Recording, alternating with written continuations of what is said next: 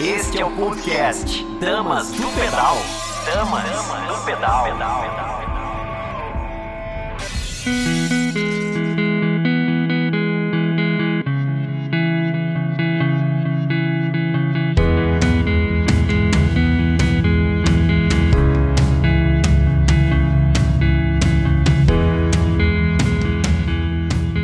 Bom dia, bom dia! Eu sou Tcherena Mundim e esse é mais um Dama do Pedal, um programa feito por apaixonados pelo ciclismo, para apaixonados pelo ciclismo e para você que ainda vai se apaixonar pelo ciclismo, se inspirar aqui com a gente.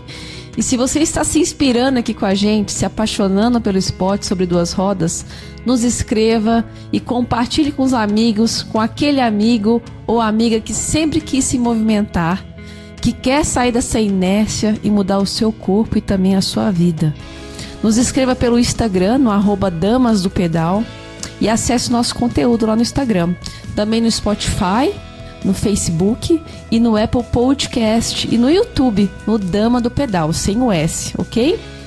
Nosso Spotify está sendo muito elogiado graças ao excelente trabalho de edição do nosso querido amigo, parceiro, radialista e biker Juninho. Se você está gostando, conecta lá com ele no arroba hjunior com dois N's.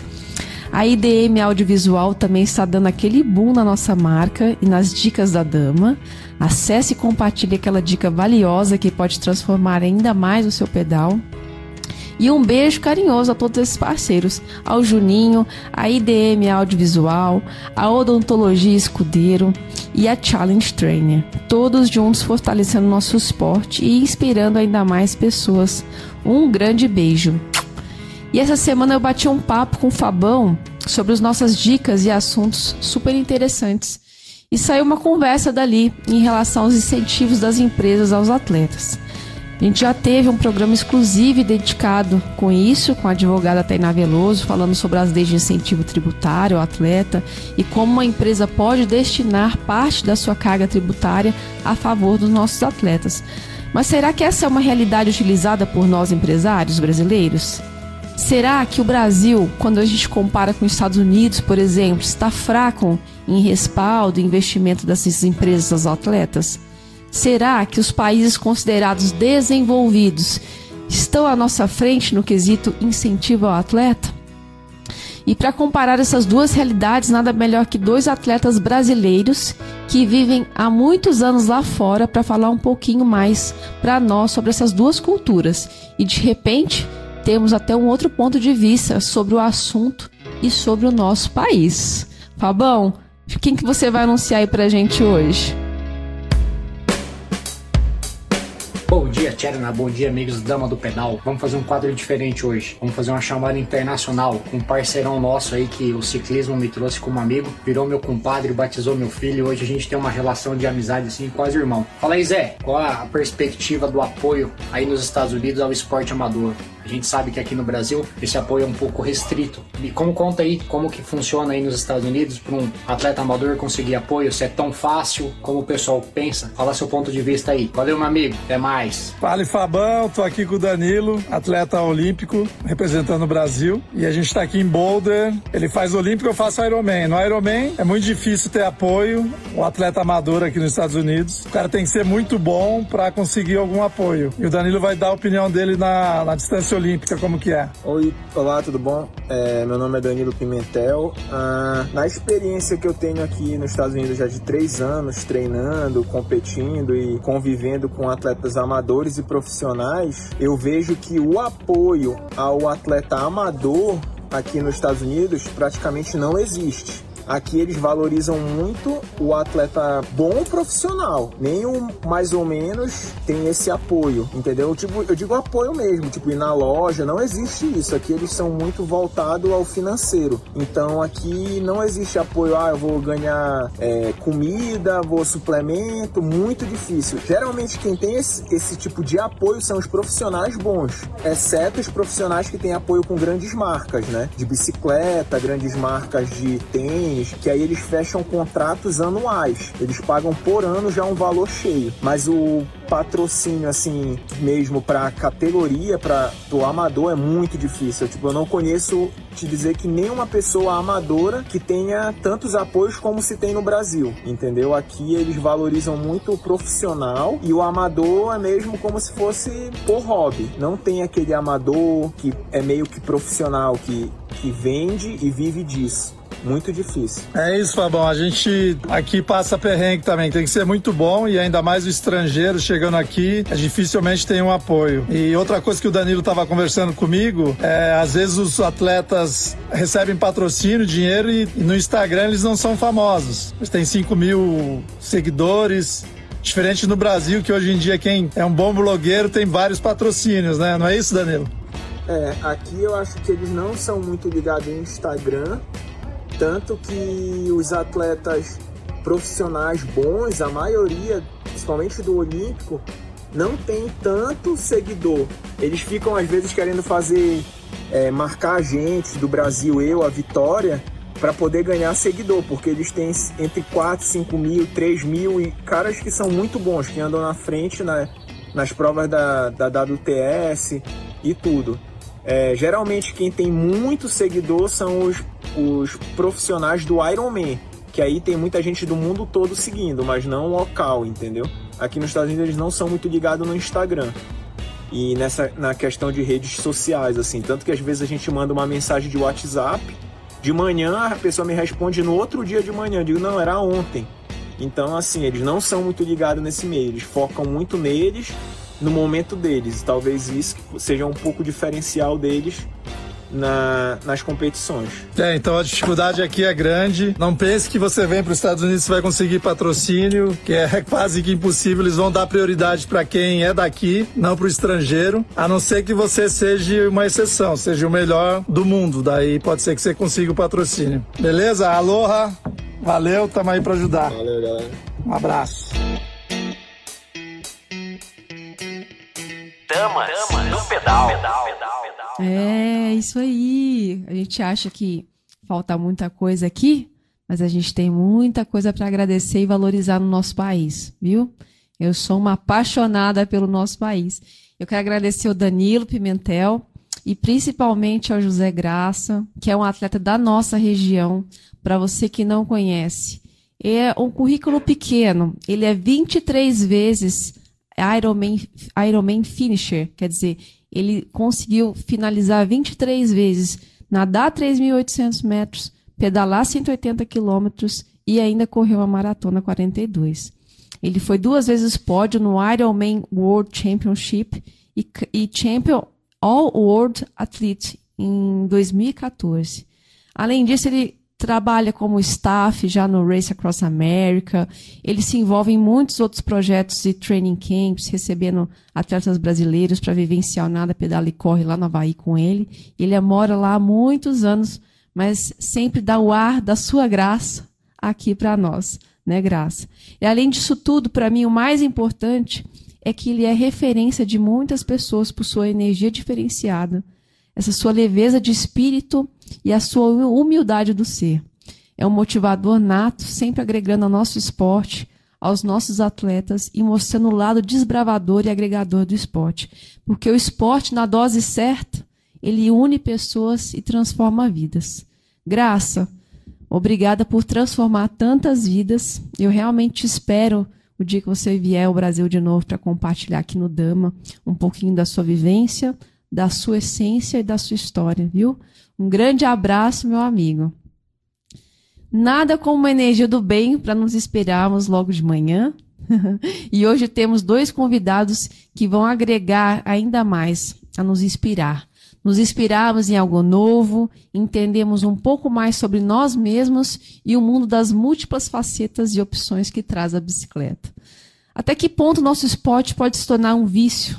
Será que todo vício é ruim? Será que existe algum vício bom? Para falar um pouquinho com a gente hoje, ele foi super elogiado por quem nos assiste.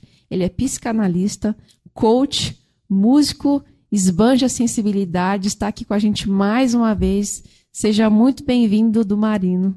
Oi, Tcherino, bom dia, pessoal da Mão do Pedal. Bom dia, meu querido amigo convidado. Sempre um prazer estar aqui, podendo partilhar um pouquinho da vida, desse momento aí, que traz muitos benefícios para a Terra, planeta. Gratidão. E o Dudu agora tá virando cada dia mais um atleta, um esportista. Tô acompanhando ele todos os dias fazendo os múltiplos exercícios. E ele tem ainda mais respaldo para poder compartilhar sua experiência aqui com a gente. Dudu, o que, que é o vício? A gente pode distinguir algo que gostamos muito, né, de um vício, de uma dependência? Como que eu, eu tenho esse termômetro? Olha, a filosofia fala que o vício são hábitos perniciosos, ou seja, tudo aquilo que eu faço sem consciência e sem controle. É um hábito que eu faço sem consciência e sem controle. Quando eu tenho um, um hábito, aí fica mais uma dica aqui. Tem um livro massa que chama O Poder do Hábito, e esse hábito é bom e ele tem uma consciência e um controle. Esse hábito ele traz benefícios para nós. O vício também não é muito bem visto pela ética, pela moral, pela sociedade, porque ele acaba também trazendo prejuízos, não só para a pessoa que está viciada em algo, como também para a sociedade, muitas vezes, né, com drogas, entre outras coisas. E ao meu ver, até pela prática do esporte, eu estou percebendo que as pessoas falam assim, eu estou viciado em praticar esporte, né? Todo dia eu corro um trotinho, uma caminhada de 5 km e faço funcional tudo bem, muito bem acompanhado. É, e percebi que isso virou um bom hábito, porque eu tenho uma consciência, um controle, e isso traz benefícios para mim. Quando isso passa a ser também para os atletas que eu percebo algo sem consciência, sem controle, você pode adquirir lesão, você não está bem nutrido também, etc e tal, e acaba gerando expectativas, ansiedades e acaba fazendo com que o atleta se perca um pouco aí na, nessa questão. Então, o vício para mim é algo que é sem controle, sem consciência e o hábito, o bom hábito, você tem ali um controle, uma consciência. Todo vício ele é ruim no sentido assim, ele pode ser uma fase de um processo de cura. Uma pessoa que ela, ela é viciada no esporte, né? E aí a gente vai entender um pouquinho o porquê desse vício, que tem várias coisas que levaram a, a, às vezes a, a cerejinha do bolo que se manifesta através do esporte. Mas o, o vício pelo esporte pode ser, num, em algum momento, ele teve um papel importante para chegar num outro patamar? Se esse vício for considerado um vício de bons hábitos, Tcherane, ao meu ver, eu acredito que sim. Como eu disse, né? Eu tenho consciência, porque assim, o hábito, ele é, tem uma regrinha lá no coaching que a gente fala que após 21 dias treinados, se no 22 você não for, você fica, eita, tá faltando alguma coisa. Mas ele estando bem estruturado, você podendo mensurar os resultados, todas essas coisas, eu acredito que é muito importante, sim. Até porque é o novo estilo de vida, né? Eu estou passando por esse processo de novo e vejo quão importante é. Então, assim, popularmente dizendo, eu sou viciado em treinar, digamos que é um poder do hábito bom. Agora, esse vício que me traz alguma angústia, alguma coisa, que se eu não treinar, minha vida não uma tá dependência, legal. Uma né? dependência, aí eu, eu, tenho que dar uma olhadinha, porque isso é só a ponta da iceberg. Ainda bem que é com o esporte, se fosse com uma droga, alguma outra coisa do tipo, né? Mas quando começa a causar alguma angústia ali, precisa dar uma observada melhor. Eu vejo dessa forma. Eu, eu gosto muito do esporte, né? Porque. E trago esses assuntos porque eu acho assim, o esporte é uma excelente ferramenta de autoconhecimento né? E, e, a gente tem que entender o que está por trás das nossas buscas, né? Se o que está te motivando é seu sonho ou se é um aprisionamento da gente, né? Então eu uhum. comecei a sentir por que, que uma pessoa pode ser viciada em bicicleta, né? No caso, a bike, que é o nosso esporte. E aí eu comecei a, a buscar, né? Se poderia ser um problema, às vezes, ligado a. mais com mulheres, por exemplo, né? É, com magreza, em precisar ter o corpo, porque às vezes a pessoa passa por algumas fases da bulimia e o esporte em excesso pode ser né, esconder uma bulimia, ou uma pessoa que utiliza bike, que tem as bikes mais tops, só quer adquirir bike, bike, bike, precisa da admiração das pessoas para mostrar que tem o equipamento mais top do mundo e precisa dessa dessa atenção, né? Porque não consegue ainda se dar essa atenção. E ainda pessoas que precisam tanto ganhar, ganhar, ganhar, que acabam utilizando até algumas ferramentas específicas, até um doping mesmo, para poder realmente é, conseguir alguma coisa. Então, assim, às vezes o, o, vício ele é, ele é discreto, né? Assim, a gente, a gente é consegue ser dominado sem perceber que a gente é dominado. Só quando a gente acorda é que a gente vê que a gente foi aprisionado por isso durante um bom tempo, né? Uhum. O que, na sua opinião, faz alguém buscar um doping? Vejo muitos atletas que acabam buscando para melhorar o desempenho, porque é como visto a única chance de um crescimento profissional mesmo. Tem muita gente que vem lá do norte, do nordeste, larga a sua família, vem correr nas equipes daqui, e aí vem os atletas utilizando também e acabam fazendo isso por quê? Porque tem que dar um, até um retorno financeiro para a família que ficou lá. E, e assim, não justifica, mas você entende que, é um, um, entende que é um desespero por um crescimento profissional. Mas a gente também tem quem corre de forma amadora, né, que não ganha dinheiro, pelo contrário, só gasta e ainda utiliza o doping, por exemplo, como uma ferramenta de se autoafirmar. Qual é a leitura da psicanálise em relação a isso, né? Ou a leitura do Dudu em relação a, a uma pessoa que precisa do doping para poder é, pode ser um tipo de vício de precisar também estar sempre ali e manter aquela uma autocobrança ou mesmo para poder mostrar isso para alguém. Legal, no começo da sua fala você usa uma palavra bulimia. Vou, vou, bem longe assim nessa questão também dessa busca, né? Que você perguntou. É, a bulimia, ou comer demais, ou os excessos todos, e até em relação à busca desse doping aí, é, para psicanálise está relacionado a uma, a uma coisa chamada uma psicopatia, né, digamos assim, entre neurose, olha onde chega o negócio, até a psicose, que é muito diferente de psicopata, que muitas vezes as pessoas confundem isso.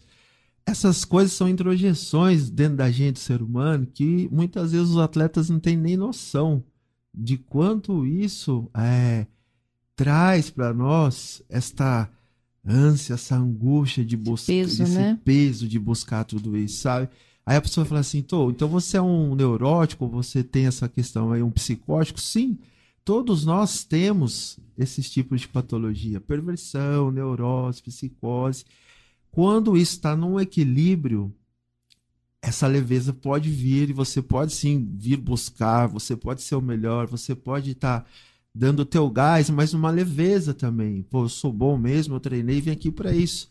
Se alguém chega primeiro, se alguém tá ali na frente, pô, bate palma, pô, o cara foi melhor que eu, mas tá tudo bem, eu tô em paz. Agora, quando isso está muito camuflado em mim, começa a virar uma angústia, alguma coisa desse tipo, aí precisa dar uma olhadinha nisso também, porque isso talvez é o que atrapalha ele chegar naquele resultado que ele tanto sonha, dessa cobrança, você deve conhecer pessoas, né, que tanto trabalha, trabalha, trabalha e fala: por que, que eu não consigo? Por que, que a minha vida não dá certo? Então não está na forma, talvez, de treinar, de dar o melhor, mas talvez como ele está enxergando tudo isso. Né? Olhar para dentro de si, buscar esse equilíbrio interno, soltar a crista da onda e aí, de repente, surfar quando vê, chegou.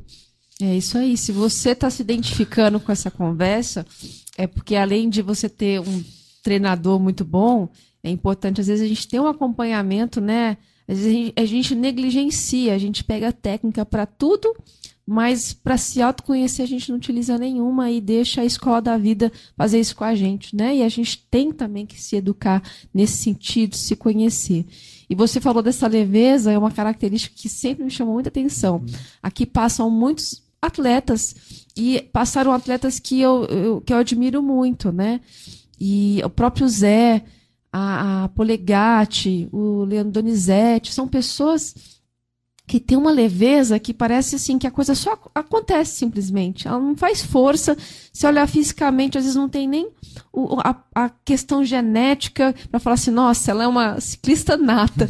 Mas é tão leve a coisa que você vê que é do ser, né? E quando a gente vai com essa leveza, a coisa simplesmente acontece. É incrível. E o nosso outro convidado hoje, vamos aproveitar e já inseri-lo aqui nessa conversa toda. Ele é muito bem conhecido e falado por muitos atletas e profissionais aqui da nossa região. Ele é técnico de ciclismo de estrada, de mountain bike e todas essas, essas derivações que a gente tem. É educador físico, é um jovem com 33 anos, há oito anos trabalhando com mountain bike desde a equipe Zerone Team Biker onde começou a fazer a preparação de todos os atletas, desde a base, trabalho de musculação específico ao ciclismo, com muitas conquistas, desde campeonatos regionais da equipe, Big Bike, Copa Internacional, entre outros, e está aqui com a gente hoje. Seja bem-vindo, Nathan Zimmer. É Zimmer? Zimmer, isso. Seja bem-vindo. Natan. Oi, muito obrigado. Né, obrigado o convite, obrigado Dudu, obrigado Tcherena. Obrigado todo, né, o aporte aí de vocês. Natan, conta pra gente um pouquinho assim da sua trajetória. Eu sei que você experimentou e viveu outros esportes antes de fato chegar na bicicleta, né, em si hoje. Como que foi essa sua evolução como atleta e também depois como foi sua evolução como técnico mesmo, você fazer essa escolha profissional? Joia. Vou contar, vou tentar ser breve. Conta. vou tentar ser um pouco breve. Bom, a minha formação desde desde bem pequeno, se eu não me engano, com cinco anos eu já comecei a aprender a nadar. Né? Meus, meu, meus pais são educadores. Minha mãe em si é educadora física, meu pai ele tem uma, é, uma academia, então assim, a gente, a gente é, começou com a parte de natação. Então, desde muito cedo eu aprendi a nadar. Com oito anos, a gente já participava de alguns campeonatos, de alguns eventos. E uh, fomos crescendo ali aos poucos. Então, com 10 anos, 9 anos eu já comecei a competir, 10 anos já comecei a ganhar alguns campeonatos de natação. 11, 12, 13 anos cheguei a ser campeão paulista, fui para brasileiro, uh, tive bons resultados no brasileiro, fiquei em terceiro no brasileiro de natação de prova de 100 metros crawl e 100 metros costas. As duas foram terceiro lugar. Uh, a partir disso, tive um momento da minha da minha adolescência ali que eu tive tive uma doença, não sei se eu cheguei a comentar. Não. Tive uma doença e isso me impediu diretamente de, de ser atleta. Né? Eu estava num, num, processo de, de aprendizado, num processo de crescimento muito novo ainda, e eu tive uh, uma, uma doença bem complicada, por sinal. Eu tive meningite meningocócica bacteriana. Enfim, sendo breve, uh, diagnóstico do, do, do médico era esquece, você nunca mais vai voltar a ser atleta. Né? Isso depois que eu consegui sair do hospital, tudo, não, não existia tratamento específico para recuperação disso. Uh, após isso, vida seguiu sem ser atleta, sem. Né, eu tentei, na verdade, voltar à, à prática da natação, mudei até de equipe, saí da academia para tentar buscar novos novas fontes de, de energia, de mas não não aconteceu. Não aconteceu. Eu tentei de todas as formas, não por duas temporadas. Foram dois anos tentando voltar e eu não consegui. Mas eu sempre tive muito prazer em andar de bicicleta. Já vamos contornar isso daí. Eu sempre tive muito prazer em andar de bicicleta. Então, por mais que eu tenha parado de nadar em si, eu sempre andei de bicicleta para cima e para baixo, né? Ali com mesmo nesse processo de, de tentar voltar a nadar, eu ia de bike, eu voltava de bike, eu sempre tive em contato direto com a bicicleta. A bike sempre fez parte, né? Assim, na nossa geração, ela sempre foi nosso, nosso, nosso meio de locomoção, né? A gente antigamente era mais solto na rua, é, né? Não, eu não, na verdade, eu não andava de ônibus. Não tem é. nada a ver com preconceito, é porque eu preferia 10 vezes de bicicleta do que uma vez de uhum. ônibus. uh, então, assim, acabou que é, foi, foi contornando, porque era algo prazeroso, que eu sempre tive contato, né? Eu pegava a bike dos meus amigos para ir andar, para pular rampinha, a gente montava a rampa, enfim, aquela bagunça de criança que a criança vivia solta, né? Exatamente isso, a criança vivia mais solta ali. Então sempre tive esse tipo de contato, né? Ali com 14, de, de 14 para 15 anos, eu comecei a, a me, andar mais em pista, né? propriamente no BMX,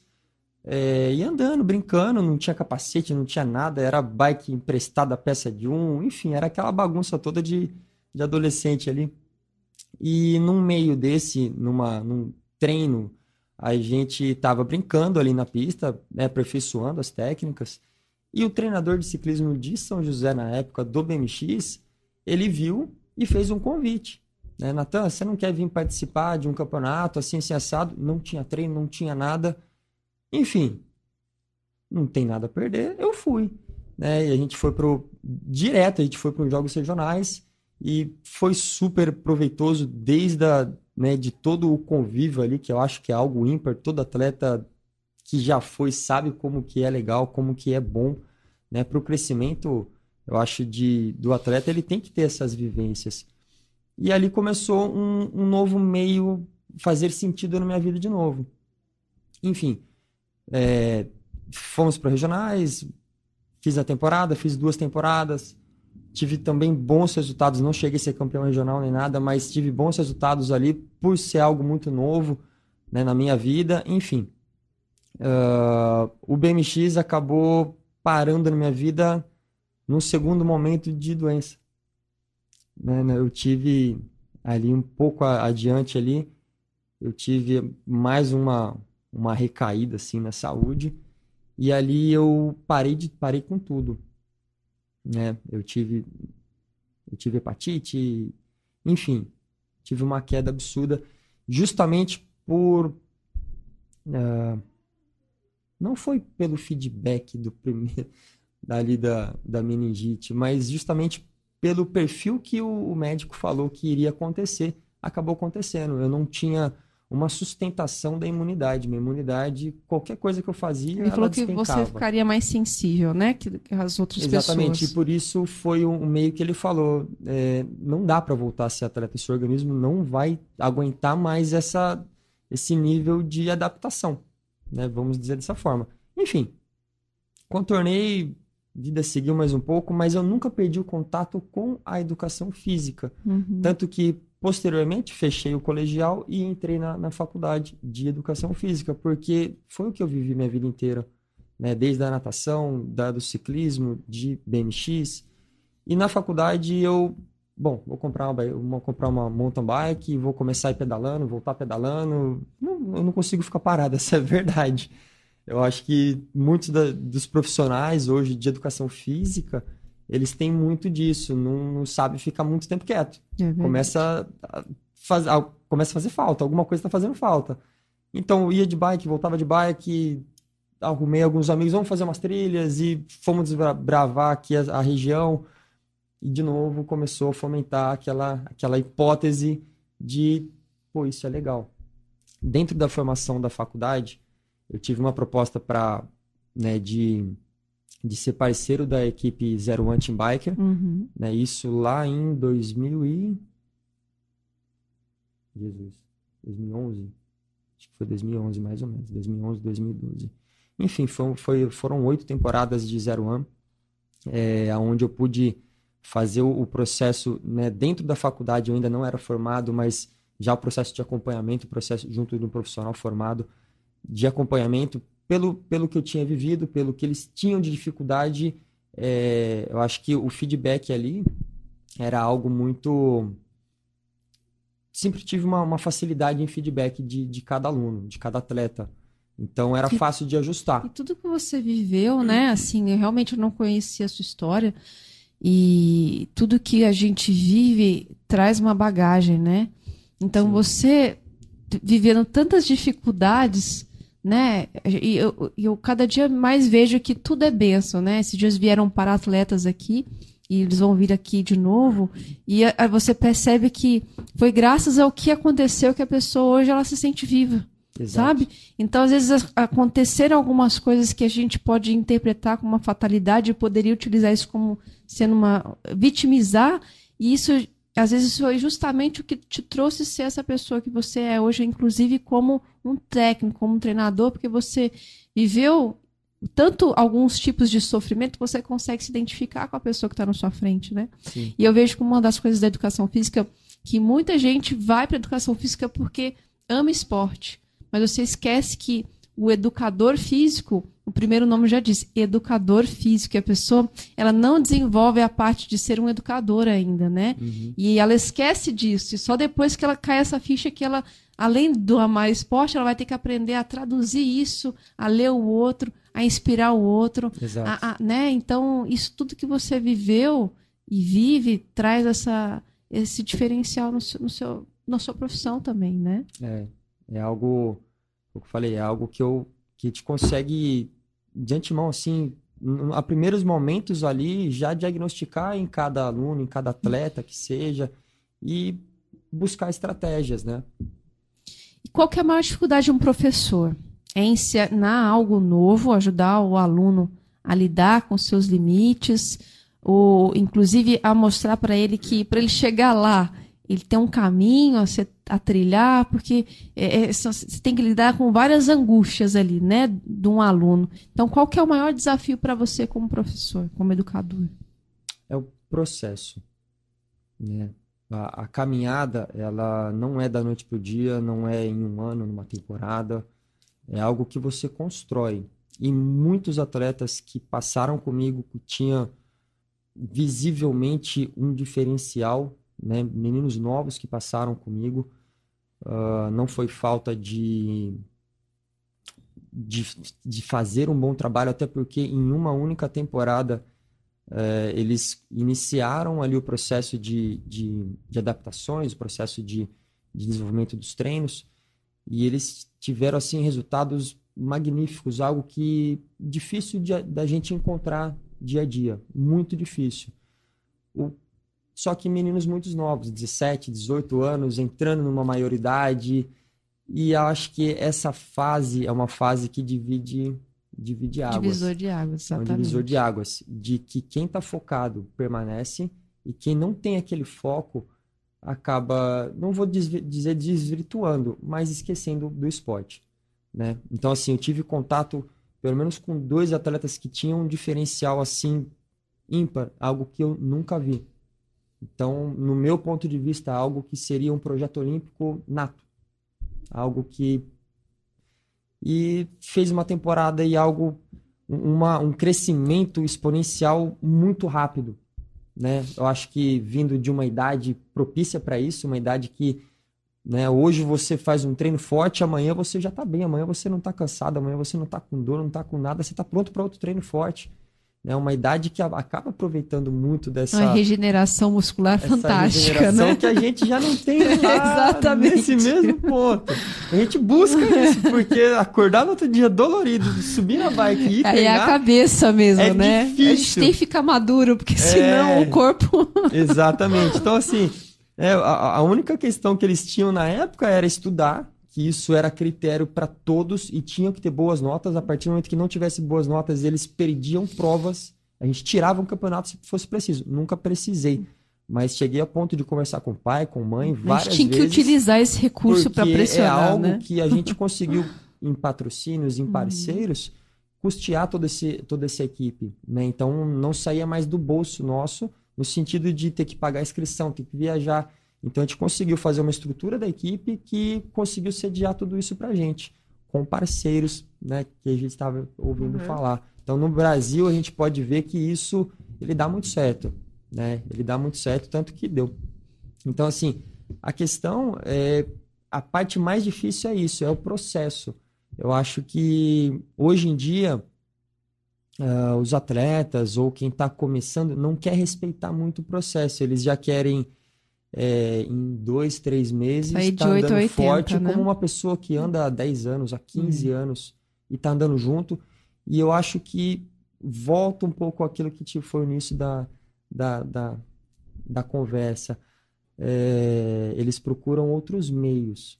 Né? Com uhum. pouco tempo de aprendizado, de construção de base, eles procuram outros meios. E quais são os meios? Ou um equipamento mais caro, que seja mais propício para ele andar uhum. mais forte, ou as, né, até mesmo um doping, algo que foge um pouco do, do mundo amador, porque se uhum. o amador ele não vive disso, ele na verdade a gente gasta muito dinheiro uhum. com isso, não existe necessidade. Vai provar isso para quem? Ou às vezes nem só o doping, né? Assim, eu vejo que gasta-se um valor gigantesco com suplemento, com nutricionista, com recover, com não sei o que. Você fala, o que, que você está tirando disso de fato, né? O que, que o esporte está te trazendo? E o principal, o que, que você está oferecendo para o esporte? Né? É. Que ele é, uma, é um, um, um presente para a gente, a gente ter esse recurso. Né? O que, que você está oferecendo também? Então, e é essa coisa muito imediatista. Aí você vê a pessoa migrando, né? Ela migra toda hora de treinador, ou migra toda hora de, de equipamento, migra... porque ela. O treinador falando de tal é melhor, é, o outro exatamente. tem isso, o outro tem Porque aquilo, não quer migra. ter aquele tempo, né? E eu, eu vejo, eu não sei se isso é uma cultura só do brasileiro, ou se está sendo dessa geração nova, que não teve muita dificuldade para conquistar algumas coisas Então, quando precisa de você colocar o tempo, seu investimento, seu foco e fazer esse trabalho, né, diário de formiguinha, não tem, não consegue ter essa consistência, sabe? Tem até determinação, a vontade, mas não tem a força de vontade de continuar consistente, né? Exato, exato. É, isso a gente vê rotineiramente ainda. Eu acho que é um ponto que você falou, acredito muito que seja de geração, né? Imediatista, né? Uhum. Quero para hoje, quero para agora. Da internet, Google achou e acabou. Vai acontecer. Ninguém Não vai lá, é assim. Abre o armário, pega o dicionário, folheia, eu vou lá procurar Exato. a palavra, né? né? Então, acho que a, a grande diferença hoje é essa. É, é um momento, né, uma geração, acredito que seja muito imediatista, procure algo com, com mais rápido melhor e não algo que queira construir. Eu acho que né, em tudo isso, vamos dizer, na minha vida que eu, que eu passei, que eu fui construindo um trabalho de formiguinha, uma brincadeira, uma, uma provinha, algo. Você vai construindo algo, você vai, né? De Uhum. fato, é tijolinho por tijolinho, é um trabalho de formiguinha. É E, isso aí. Né, você vê muitos atletas hoje não respeitando isso. Você treina pessoas de speed e de mountain bike, né? Sim. Você percebe que existe um perfil de aluno diferente do speedeiro e do mountain biker? Ou, ou é mais individual isso? É mais individual, meu ponto de vista. Uhum. É assim, ah, o mountain bike, ah, eu vejo, eu vejo e vivo também um pouco disso. É, a gente usa a speed sim para treinar, porque é algo que não desgasta tanto o material. Vamos pensar Uhum. dessa forma. A gente consegue trabalhar um momento específico do ciclismo que a gente precisa de trabalho de força, e bastante força no mountain bike, ah, sem desgastar tanto material, sem correr tanto risco específico. Né? Por exemplo, você vai para uma trilha que seja próxima, mas se você está sozinho, no meio do mato, e acontece um incidente, quem está vendo? Então a gente Uhum. procura evitar alguns momentos do treino, principalmente quando se está sozinho. No ciclismo de estrada, né, quase todo momento ali tem alguém passando, um carro, então assim, você também fica de alguma forma um pouco mais vulnerável se você não tiver num local, num local apropriado. Hoje a gente tem um local Sim, bem interessante sim. aqui para treino, né, que é apropriado para ciclista, para treinamento, que a gente utiliza muito ali do, Uhum. da parte do Urbanova. Então, a gente sempre ah, procura evitar esses pontos negativos que de alguma forma não é interessante e indo para o ciclismo de estrada para a parte específica de força, força, resistência, parte específica do ciclismo. Né? Um mountain bike, a parte que a gente vai um pouco mais adentro, específica, não tem como fugir, a gente tem que ir para Uhum. onde precisa de Treinar desenvolver principalmente isso a técnica, né? tem Não que tem trabalhar jeito. a técnica, porque estradão por si só, você trabalha no ciclismo de estrada, não precisa ficar Uhum. com equipamento de mountain bike desgastando, porque existe um desgaste bem mais prematuro do que um, uma- um É. ciclismo de uma bike de estrada. A gente fa- fala muito, né? É, muitos mountain bikes buscando speed e Uhum. vice-versa, né? Então, assim, o que, que de fato um ajuda, dá um ganho pro outro? Eu, pela vivência, eu percebo assim, eu sempre amei speed e estrada. Mas quando eu fui para mountain bike, a mountain bike me deu uma, um giro cadenciado maior, sabe? Porque mesmo por causa do grip da- da- do terreno, eu não conseguia pedalar tão em pé como eu pedalo na speed. Então isso me forçou a aumentar minha cadência com força, né? E na mountain bike que vai para o speed, né? É, às vezes o speed, a mountain bike você tem muita essa oscilação de, de potência mesmo. Uma hora está subindo, outra hora está descendo. E na speed você tem que manter uma resistência de, de, de, de A potência, De potência, por muito eh, mais por muito tempo. mais tempo. Então, É. assim, realmente existe um ganho, né? Quando você Existe. consegue unir esses- Conciliar os dois. conciliar os dois, né? É impressionante, assim. E a, e a questão do equipamento, que, nossa, Quem anda sabe nossa, que não quem anda é... sabe. É salgado. é salgado. A relação, os pneuzinhos, vai embora rápido. O Dudu falou pra mim, assim, sabe? Que em off, que ele tá querendo no futuro fazer um triatlo, né, Dudu? É. Aí, ó. Eu tinha esse projeto com o Gustavo, né? Que Tinha é- não, tenho, é, né, Agora Dudu? tem de volta, né? E eu vim aqui no programa por inspiração de todo esse ambiente, é muito benéfico, né? Eu tava Aham. sem bicicleta e fui lá, comprei uma entradinha lá no mountain bike e fui dar uma volta no parque da cidade, falando de vista, eu brinquei com o Alan Pereira, um grande amigo. Falei, cara, isso aqui vicia-se mesmo, né? Mas lembrou muito a minha infância, que foi, um, acho que um presente mais legal que eu ganhei quando pequeno. Meu pai me deu uma bicicletinha BMX usada. Eu lembro até disso, né? Lembrei você falando. E aí eu ficava ali andando, subindo, até arrisquei passar um pouquinho perto do lago, já meio ousado assim, né?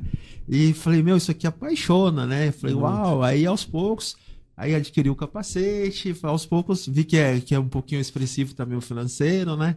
Mas pretendo aí o ano que vem, de repente, é, migrar para essa questão aí, sim. Vai, vai ser, ser bem legal, vai ser bom. uma vitória pessoal. vai pessoal. sim, com é. certeza. Com esse novo momento que a gente está vivendo, a pandemia, né? Qual está sendo o maior desafio dos seus atletas? É não ter provas e manter-se treinado? Ou achar uma motivação no treino do dia a dia, assim? Ou até mesmo conseguir se manter em forma, né? Por causa da demanda, da questão de estar mais em casa, da oferta do alimento. Qual está sendo o maior desafio do, dos, seus, dos seus alunos e também o seu para ajudá-los nesse processo? É, ontem a gente teve ali em Santo Antônio e eu, eu fui com um aluno e, e veio batendo exatamente, tendo essa conversa. É, Natan, não vai ter mais prova esse ano? Provavelmente não. Né? Até a própria CBC uhum. deixou declarado lá que não ia haver prova enquanto não houvesse a medicação em si. Né? Então, o, o, o principal, o que faz você subir na bike e pedalar? Né? Foi o que eu, foi a pergunta que eu fiz para ele. Por que, que você começou a pedalar? Vamos lembrar da essência. Vamos esquecer prova. Então é o que eu tenho falado para todo mundo. O que motivou você a iniciar o pedal? Não foi uma prova. Não foi subir, querer algum, buscar algum tipo de pódio, algo, algo específico, expressivo. Uhum. Então, Vamos tentar retornar um pouco à essência, porque não havendo prova, de fato, para quem treina para tal, pede a motivação, mas ok, é o momento, vai passar. Quando vai passar, a gente ainda não sabe. A gente ainda está vivendo esse momento. Então, acredito que se a gente retornar um pouco à essência do esporte, que seja no ciclismo de estrada, que seja no ciclismo de mountain bike, é, você consegue trazer isso de volta para cada um. E eu acho que é isso, pelo menos é o que eu tenho passado para todos os nossos alunos. Né? Então, assim, vamos lembrar da essência. Pé no chão, não é hora de ficar tentando ter RP ou buscar algum com. Isso é legal? É legal porque também motiva. Uhum. Mas não é momento de você ficar em busca árdua em cima uhum. disso. Eu acho que é momento de você aliviar o estresse. Lógico, é bom dar uma apertada, é bom, é gostoso, né? Põe o ritmo que a gente gosta disso, mas não é momento de você viver essa tensão, esse estresse cotidianamente, né, rotineiramente, como você tem o estresse de uma temporada, né, de altos e baixos, de, de né, que a gente monta uhum. a parte dos ciclos. Então, acho que é um momento de um macro ciclo, né, que você tira, faz uma base, aproveita, faz um treino mais intenso, você consegue voltar de fato curtir um, um passeio, curtir uma estrada, curtir né, uma montanha. Então, acho que Vamos voltar à essência e partir disso. Você consegue uma, voltar a se manter motivado. Uma pergunta, assim, baseada na minha vivência também. Eu, eu não estou mais com técnico nesse momento. Uhum. E tinha, às vezes, eu tinha um, um, uma planilha e às vezes eu via o treino de amanhã, eu não dormia à noite com medo se eu ia conseguir cumprir. Não era nem a prova, era cumprir aquele treino. treino. Eu via aquela vantagem que ele punha durante tantos minutos e eu suava. Eu ficava, gente, será que eu vou, vou conseguir cumprir? E depois que eu, desse tempo que eu tô, que eu não, te, não tenho essa cobrança, meu pedal, ele foi para um outro nível. Então, assim, uma pergunta que eu faço para você, você que tem vários atletas que acompanha já há muito tempo, você conseguiu perceber um, um acréscimo de performance muito justamente grande. por eles estarem passando por um momento diferente, até intenso, que isso tudo faz a gente evoluir, crescer como pessoa e ficar mais forte. Sim. Então, tanto por diminuir a autocobrança, tanto pelo momento que está deixando a gente mais forte como ser humano? Eu acho que todo mundo teve que mudar um pouco a, a percepção da vida e analisar. Eu acho que muita informação que a gente não, não dava tanto valor. Né? O simples fato de subir na bicicleta e ir para a rua, sem cobrança, sem nada. Eu vou subir hoje e vou pedalar. Então, assim, a, a primeiro momento ali da pandemia, isso já há quatro meses, uhum. né? Uh, alguns alunos, Natan, eu vou parar a planilha, vou parar o treinamento, porque não dá para ir para rua, enfim, aquele pânico geral. E a gente foi se adequando, está se Uhum. adaptando ainda a um meio que eu acho que a gente não pode parar de viver. Então, e da, da mesma forma que de início assustou todo mundo e todo mundo um pouco meio que parou, ah, também houve esse retorno. Foi uma parada forçada, foi uma parada forçada, acho que para todo mundo de início, mas esse retorno foi um retorno não foi forçado. Foi algo natural, algo que, pô, tô de bobeira em casa, podia estar sentado na bike pedalando. Até necessário, né? Pra Preci- gente estar bem. Exato. Então acho que não é só fisicamente, é é emocionalmente também. Eu acho que, né, é, o, o Natan hoje também voltar a treinar foi em meio à pandemia. Eu voltei a treinar agora tem três meses, porque o primeiro mês eu fiquei quase que inteiro dentro de casa por medo dos meus pais. Pô, eu vou sair, vou voltar. Eu não, não moro com eles, mas eu tenho contato diariamente com eles. Então eu vou pra rua, volto. Já pensou se eu passo isso pros meus pais? Então é algo que você fica Uhum. mas estava me fazendo muito mal. Muito mal. Porque a gente adoece também, né, Edu? Quanto se a gente pressão- tá angustiado, a gente adoece também, a né? minha Muito. pressão subir, algo. Comecei a perder o controle. Eu comecei a perder o controle e falei para minha esposa, falei, Ana, eu vou voltar, eu vou, eu vou, eu vou correr. Eu, eu, eu tava, vamos dizer assim, surtando, surtando, É. com duas crianças em casa e daquele estresse, aquela, Até aquela pra gente estar bem, né? Pra família da gente. É, É, aquela parte- impressionante. exato. Eu acho que muito en- envolveu aquela parte emocional que eu, eu, eu perdi o chão. E eu falei, meu, eu peguei um eu peguei o primeiro tênis que eu vi, peguei a primeira bermuda, a camisa e saí correndo. Não foi nem na bike, eu, eu preciso só dar uma, dar uma clareada. Eh, e fui correr, fiz lá uns 12 quilômetros. Cheguei em casa destruído, porque fazia muito tempo que eu não corria. E você fala, que delícia. Mas você chega em casa com as pernas moídas, mas a cabeça Leve. leve. Então, acho que esse momento de que, que a pandemia trouxe voltou muito disso para muitas pessoas que às vezes tinha esse tipo de cobrança. Nossa, amanhã eu tenho que treinar, tenho que gerar tal vantagem, tenho que fazer um intervalado, tenho que fazer uma subida, um tiro na subida, algo muito específico. Isso gera um estresse, não só físico, mas emocional. Né? Às Uhum. vezes, um estresse que próximo de uma prova, aquela tensão que você não consegue descansar direito. Então isso acaba gerando uma fadiga excessiva, não do treino, não só do treino. O treino vai gerar normal, mas pelo fato de você não dar aquela relaxada. E quando você não tem ah, algo que gera um tipo de estresse físico ou emocional, no caso agora emocional, você vai deitar, você vai descansar em paz. Amanhã eu vou levantar e vou subir na bike, sem pressão, sem nada. Então você vai levantar descansada porque você deitou e dormiu. Você não ficou naquela tensão, nossa, amanhã eu vou ter que gerar uma vantagem, amanhã tem intervalado, amanhã tem montanha. Ah, não, você deitou e descansou, amanhã eu vejo o que eu vou fazer.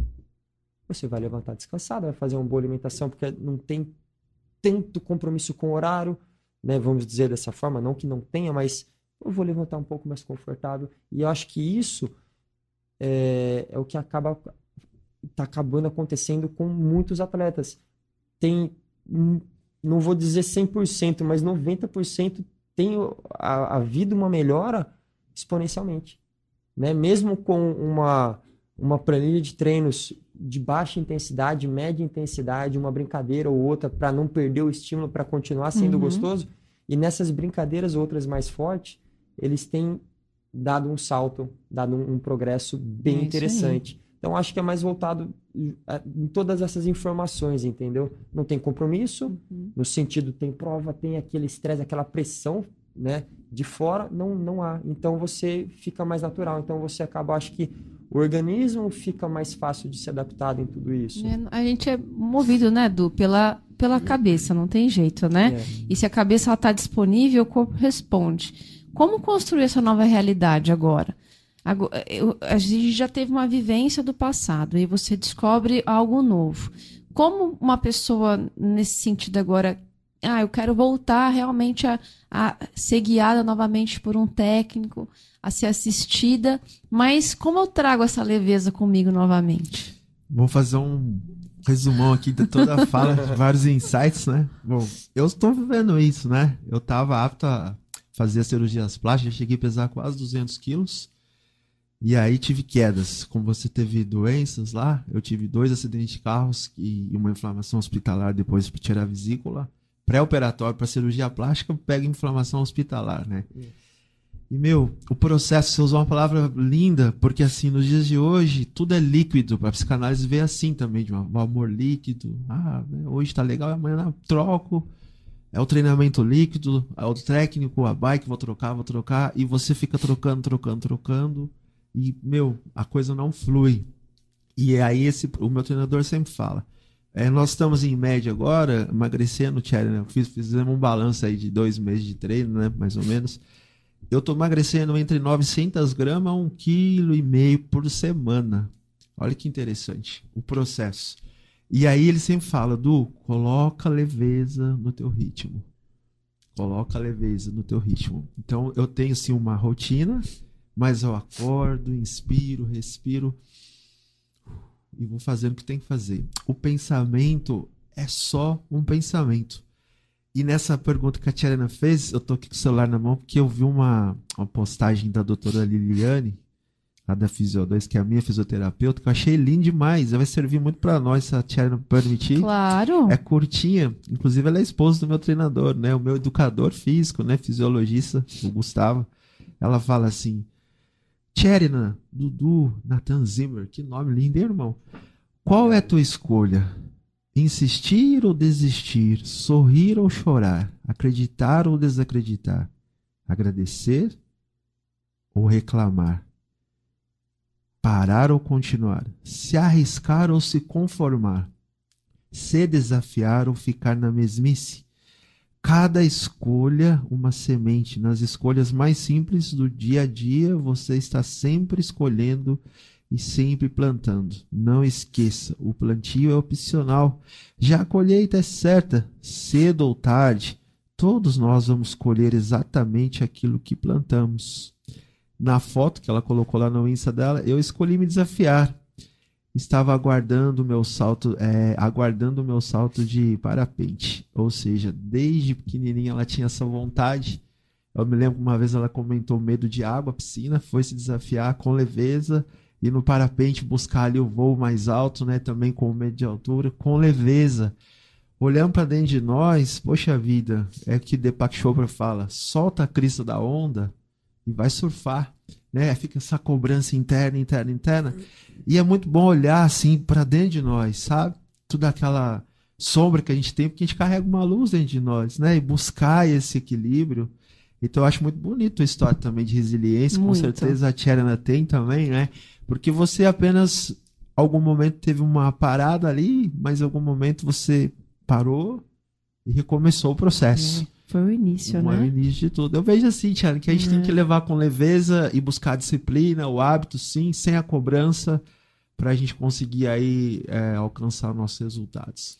Até, eu até fico assim, me, dá uma, uma dúvida, uma curiosidade, na verdade, né? Você tem atletas que te buscam só para poder melhorar o pedal sem ter essa sem querer competir ah eu porque quer estar tá bem quer estar tá treinado quer evoluir porque tem muita gente que não tem essa ambição da prova mas quer ser forte quer ser um bom para poder andar com pessoas boas. Você tem esse perfil de atleta também? Tem também tem também. É, na verdade um, um ponto que alguns atletas colocam quando vêm procurar até não quero competir. Eu quero só fazer os rolês em grupo no fim de semana, mas eu não quero sofrer tanto. É o primeiro ponto. Eu não quero sofrer tanto, porque eu chego em casa derrubado. Você vai fazer lá 50, 60 quilômetros, uma volta de represa, ó, algo que não é muito uhum. estratosférico, é. mas o, o, o, camarada, às vezes, que não está tão bem treinado, ele faz. Mas ele chega no fim do percurso bem derrubado. É. Né? Então, assim, a, a, a, princípio, ele, ele tem esse, esse norte. Eu só quero fazer um circuito, ou subir uma montanha, ou algo específico, mas para me terminar bem, para que, que seja prazeroso. Da uhum. mesma forma que a gente tem o prazer de ir, eu quero ter esse prazer na hora que eu chego, e não chegar a ponto de, meu, eu preciso deitar e, e ficar meio, meio ruim, uhum. a gente às vezes vê acontecer isso. É. Então eu tenho alguns perfis também que procuram isso.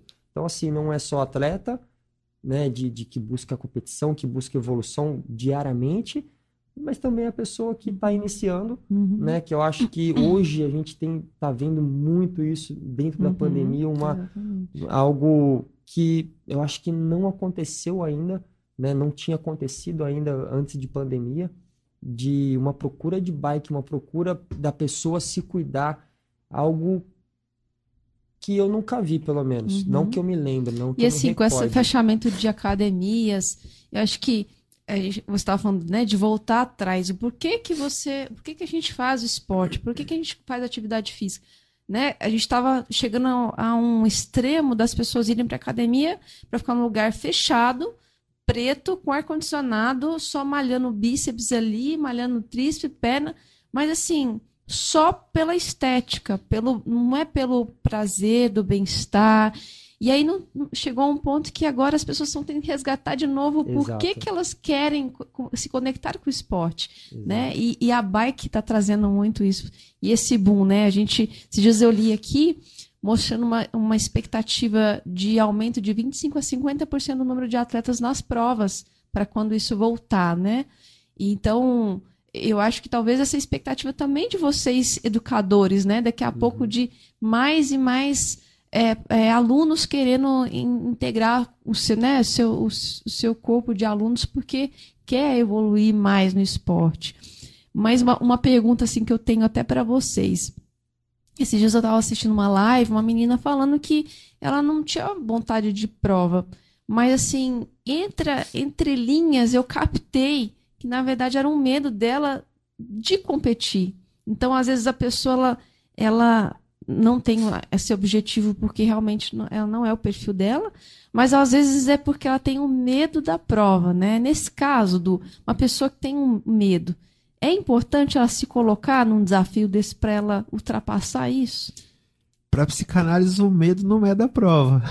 Já Exatamente. né? É o medo, às vezes, de perder, de Meu, fracassar, Fracassar. de não, não ser boa ali na hora e isso ficar evidente. Em algum momento, esse, medo é, a- é, assim, a ponta do iceberg, o medo da prova, mas alguma coisa aconteceu com ela ali, em algum momento da vida dela, que é o medo. A prova é só o, a gente chama de deslocamento, né? Desloque da psique, assim. Eu acredito que é muito válido, até porque vencer esse medo. Então, vamos aqui trazer para bike, né? Vença com a bike, então, treinador aqui, a Tcherna, especialista aí, né? É, vai para cima, vença seu medo, que com certeza não vai ser o medo da bike, não, vai vencer o medo de, de outras coisas também da vida. Como que você lida com isso, Natan? Assim, é, você agora falando como atleta. É, você compete, você faz triatlo, mais é, né, x-terra, é mais nesse Isso. sentido, né? Como que você lida com a, a competição? O que, que ela é para você, assim? E, e- e- e em relação a perder, como você lida com isso se você não tem o desempenho que você gostaria de ter tido? Você se cobra muito? Eu sou uma pessoa que me cobro demais. Não demais. parece, eu né? venho. É, eu, eu posso ter um perfil mais despojado, sim, né? Mas internamente eu me cobro absurdamente. Absurdamente. É, e foi algo que eu tive que retrabalhar. Né? Desde lá da. Vamos pensar lá da natação, lá de trás, havia uma cobrança externa, algo normal, né? Ah, e aquilo se tornou meu. Aquilo trouxe para mim porque me fez ser quem eu fui até Uhum. aquele exato momento. E eu tentando trazer, voltando ao esporte, é, isso voltou junto comigo. Né? Isso voltou junto comigo no sentido de vou, vou participar de uma prova. Tá ok. Eu posso até falar né, para os alunos, olha eu abrindo aqui, que eu vou lá para brincar. Mas todo mundo sabe, a gente não vai para brincar. Vocês viram, né? Soltou. A gente não vai para brincar internamente. É. A gente quer ir para dar o nosso melhor. O qual é o ponto? Ah, o meu melhor deu para vencer a prova? Perfeito. O meu melhor não deu para vencer a prova, mas foi o meu melhor? Perfeito. Isso é o que eu trago para mim. É Então eu isso não fico é, entristecido ou chateado de alguma Uhum. forma, ou me cobrando pós. Ah, porque você não ganhou? Não. Foi o meu melhor naquele momento? Para mim tá ok. Porque eu não posso. ah, isso eu tive que reconstruir, tentando voltar. Né? Voltando Uhum. de fato. Eh, eu tive que me reconstruir. Então, para mim, lá atrás, se eu não fosse o primeiro, se eu não fizesse o melhor tempo, se eu não quebrasse tal recorde, para mim não era interessante. Eu Uhum. treinava para aquilo. Hoje não. Hoje eu tive que reconstruir e me readaptar. É. Isso fez com muda. que eu, eu conseguisse voltar. Uhum. Porque todas as vezes que eu voltei com esse mesmo pensamento, eu quebrei. Tá então, tira o pé, Uhum. respira e volta diferente. Uma é coisa o que, tá que, fazendo. que mudou, assim, que eu permanecer. percebo, né, no amadurecimento. Antes, quando alguém era melhor do que eu, eu procurava só defeitos e, e justificativos para atacar a pessoa, né? E hoje eu olho e falo assim, pô, ela é melhor do que eu. Ela é muito boa, porque se eu treinei pra caramba, né? E a pessoa foi melhor do que eu, é porque ela realmente é muito boa. Eu vou tirar. Sabe assim, você começa a, a reverenciar, né? Antes a gente. Uma questão imatura, a gente fica com raiva e quer achar um defeito na pessoa para justificar a sua falha. E depois você não, fala assim, eu consegui até aqui. Se ela foi melhor, é porque ela realmente É tem, tem que tirar. É mérito É mérito. né? A gente também tem que saber admirar, né, Sim. os nossos adversários e aprender com eles mesmo em todos os sentidos, inclusive no que eles são bons. Poxa, ele é bom nisso. Vou aprender com a pessoa, né? Eu acho que a gente- quando a gente faz dessa forma, a gente está dando um salto exponencial. Vou fazer um adendo aqui. Pra mim, o verdadeiro campeão, mesmo que seja o último colocado, é ter essa consciência. Cara, eu dei o meu melhor, fiquei em último, mas foi o meu melhor. Quem sabe na próxima, ó, gratidão e bora lá, treinar pra buscar almejar, né, é, altos voos aí, né? Uhum. Vejo dessa forma. Uma, uma questão aqui que é, agora a sua visão, né, como uma visão mais macro. O que, que você acha que pode ser feito para o nosso esporte, né, para receber um maior respeito e destaque no Brasil? A gente vê isso muito com o futebol. O Du tá aqui, São Paulino, apaixonado, roxo e apaixonado por futebol, Gosto né? demais. Mas o nosso esporte, que está crescendo cada vez mais de forma exponencial, é um meio de locomoção em massa de muitas cidades e uma realidade de grandes países, né? Sim. O que, que a gente pode fazer para melhorar a nossa destaque, visibilidade no mundo da mountain bike mesmo, sabe? Nas provas que a gente tem no país, o que, que você acha que a gente pode fazer? Ou mesmo assim, que se for uma mudança de consciência de nós atletas, o que, que você acha que a gente poderia para dar o primeiro passo, assim, para um, um processo de estruturação mais forte, mais estruturado, mais sólido? Bom, pode. É, é bem abrangente, isso é, É. bem macro. Ah, não falta incentivo, meu ponto de vista.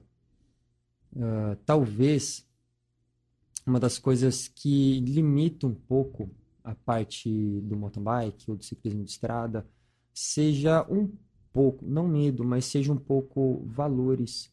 Se você pegar uma pessoa que não tem bike, mas tem uma vontade e também não tem uma condição que favoreça muito, acaba se tornando um pouco limitante, Uhum. né? Porque são equipamentos, por mais que você compre algo mais usado, algo que seja um pouco mais em conta, ainda assim, você vai ter um investimento um pouco alto, né? Vamos dizer em algo de entrada, você tem um investimento que para muitas pessoas aquilo não vale a pena. Vou colocar lá 3 mil reais numa bike de entrada, uma bike usada, 3 mil reais, nossa, 3 mil reais eu consigo pagar isso, comprar aquilo, não sei o quê. Então, acho que essa, essa parte inicial, e daí depois que você compra a bike, você tem que comprar um capacete, você tem que comprar uma roupa, você tem que comprar uma sapatilha, você tem que Sapatilha, comprar um clipe, você tem que comprar uma caramanhola, você tem que comprar um segundo par de roupa. O gelzinho, Um gelzinho. pedal. Então, acho que a pessoa, antes de entrar, ela já começa a fazer essa, essa mensuração de valores. Eu acho que isso acaba limitando um pouco. Ah, então, assim, acredito eu, meu ponto de vista, que se a gente pegar e falar de exterior, ok, não existe tanto investimento lá fora que não seja para os Uhum. atletas de elite, né? Mas o acesso é muito mais fácil. Se você pegar eh, valores de um salário mínimo, Uhum. lá fora, comparado a uma bike, ele é acessível. Aqui, o valor de um salário mínimo comparado a uma bike não é Acaba nada selecionando acessível. muito, né? Então, se torna muito seletivo. Então, o meu ponto de entrada nesse assunto são valores. Né? Acaba limitando muito. Então, a pessoa tem que gerar uma condição favorável Uhum. e, às vezes, essa condição faz com que aquela vontade dela esmoreça, beleza, eu quero, quero agora. Né? Vou juntar um mês de dinheiro aqui, vou juntar o salário, e fim do mês eu vou lá comprar. Às vezes não é suficiente. Aquela vontade esmorece e a pessoa acaba postergando mais. Então, a, a princípio, a- no Uhum, macro, sim, no geral, sim. É que tem muita é coisa, isso. mas às vezes é uma mudança mesmo de, de consciência para depois a gente fazer uma mudança na matéria em si, né? E É. eu vejo muito isso aqui também na nossa região. A gente mudar um pouquinho mais ainda a mentalidade e nos conectarmos ainda mais como atletas, que seja do mundo da terra ou do asfalto, das três esportes, mas a gente se unir e, e- e a partir daí a gente unir forças para depois criar realmente uma mudança do, do atleta, do ser humano, né? E depois a gente começar a, a ter a repercussão disso dentro das provas, do ambiente e tudo mais. É isso mesmo. Damas, do pedal. Damas do pedal. Queria aproveitar para chamar o nosso contribuinte do ciclismo internacional, seu Ari, falando sobre pouquinho das grandes equipes. Mais uma grande candidata ao título do Tour 2020 com incríveis atletas. Seu Ari, de quem que você vai falar hoje? Conta pra gente. Bom dia, galera do Dama do Pedal. Bom dia, Tcherna. Hoje nós vamos falar da Jumbo Visma. No papel, a equipe com a segunda melhor formação para tentar a conquista do Tour de France 2020. Enquanto na, na Ineos, né, tá um, um pouquinho de, de tensão, tiveram que anunciar antecipadamente a transferência de Chris Froome. Na Jumbo Visma tá tudo normal. O Primoz Roglic teve recentemente sendo entrevistado por uma, uma rádio colombiana e ele declarou que o pessoal está treinando junto. A Jumbo Visma vem também com três líderes, vem com o Primo Roglic, o Tom do e o Steven Groschweig. E o Primo Roglic disse que lá o pessoal está treinando juntos, né, que o objetivo comum é o da vitória da equipe e que durante o Tour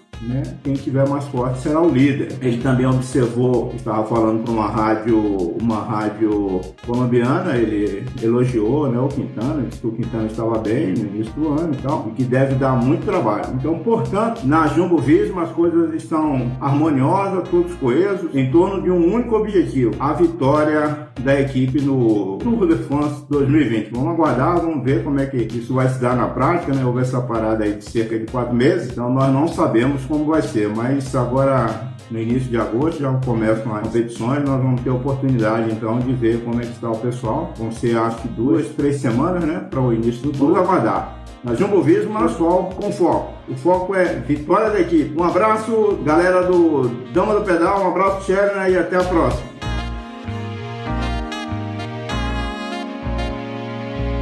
Obrigada, seu Ari. Só nomes fortes, de muita experiência. Isso conta muito em provas de longa duração, né? A cabeça, a estratégia e o autoconhecimento.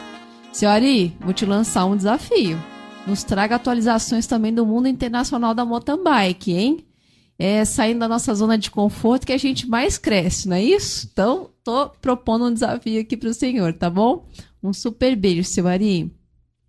Queridos, tinha muitas perguntas, como sempre aqui paradas. E com certeza eu quero que vocês voltem mais uma vez. Natan, foi um super prazer te conhecer pessoalmente, conhecer um pouquinho da sua história e ver como isso repercute em quem você é hoje como pessoa, como um ser humano e como realmente um educador físico. Tá? É realmente foi uma honra a gente tê-lo aqui hoje. Legal, eu que agradeço. Eu que agradeço. A honra foi minha de conhecer dois ícones aqui, nossa, legais. É, é. Dudu, obrigada mais uma vez pela parceria e pelas sábias palavras, sempre agregando muito aqui com uma visão mais mais humana do que a gente faz sobre as duas rodas, né? Sobre quem a gente é ou pode ser. da gratidão toda minha. E já de antemão também, é, atingindo meu objetivo lá em dezembro, que com o treinador lá físico. Quem sabe meu futuro técnico tá aqui, né? Ó, É, fui apaixonado aí lá pela mountain bike, onde o meu papai tem um sítio lá pro lado do Guia, São Francisco, já tô mentalizando um monte de já Vamos coisa. fazer um bate-volta pra lá. Vou, vou me tá, preparar para não ficar destruído e aí tá aqui, né? Vamos pedalar junto. Gratidão toda É isso aí, vamos todo mundo lá tomar um café, depois a gente volta. Bora, bora. Aí Bora. sim. Fogão de lenha ainda, hein? Feito no fogão de lenha. Bora. E para finalizar, aquela frase para ficar ecoando dentro de você durante a semana, para você meditar durante o seu pedal e sentir um pouquinho com você. A gente falou tanto de luz que ela veio a calhar. Quem tem luz própria jamais se perderá no seu caminho. Seja a sua luz e a luz que ilumina o caminho das pessoas à sua volta. Deixe para trás aquilo que não evolui e continue firme, forte e focado em ser alguém iluminado dentro da vida. Seja luz, ok? Boa semana para você e até segunda que vem. Um grande beijo. Tchau, tchau.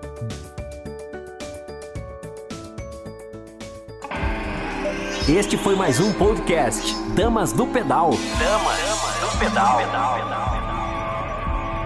Até o próximo.